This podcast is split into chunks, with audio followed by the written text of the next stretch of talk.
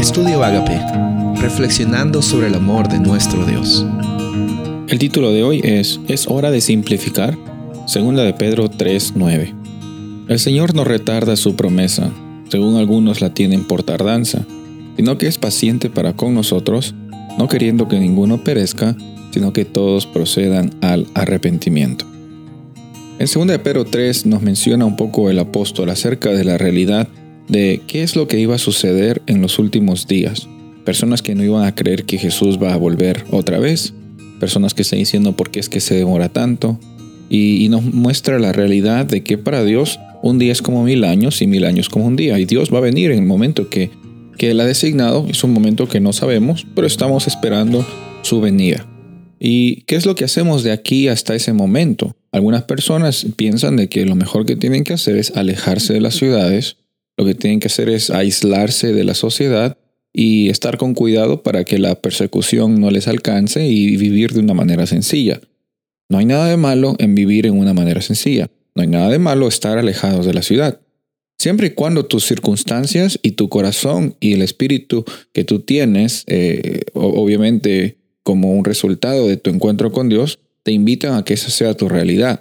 Pero si lo haces por miedo, si lo haces porque tienes que escaparte, Dios no está tratando de instigar miedo en tu vida para que cambies tus comportamientos. Y al mismo tiempo, estamos llamados a predicar el Evangelio. ¿Dónde se predica el Evangelio? En todas las partes, en los campos y en las ciudades. Llegará un momento en el cual eh, tengamos quizás que tomar decisiones donde tenemos que vivir de una forma más, más tranquila, más alejada, pero hoy día nuestra invitación es tener esta experiencia personal con Dios y compartirla con las personas que están alrededor de nosotros.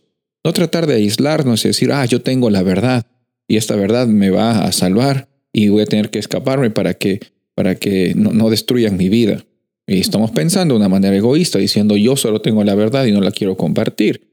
¿Ves cómo es que no se trata solamente que hagas las cosas, sino también es necesario que Dios tenga en ti el, el compromiso y el deber y la, y la identidad que, te lleve a vivir un momento a momento con tranquilidad, con esperanza. Ya sea que estés en una ciudad, ya sea que estés en un campo, hoy día, ahora, nos toca ser luces en medio de la oscuridad. Nos toca compartir sobre el Evangelio, que son buenas noticias. No son para que nos las quedemos nosotros mismos, son para que las personas que también en algún momento estén pasando por altos y bajos, reconozcan que su vida no está definida por las cosas que tienen, sino por el precio que Dios puso al darnos a su Hijo Jesús para que tengamos vida y vida con abundancia. Soy el pastor Rubén Casabona y deseo que tengas un día bendecido.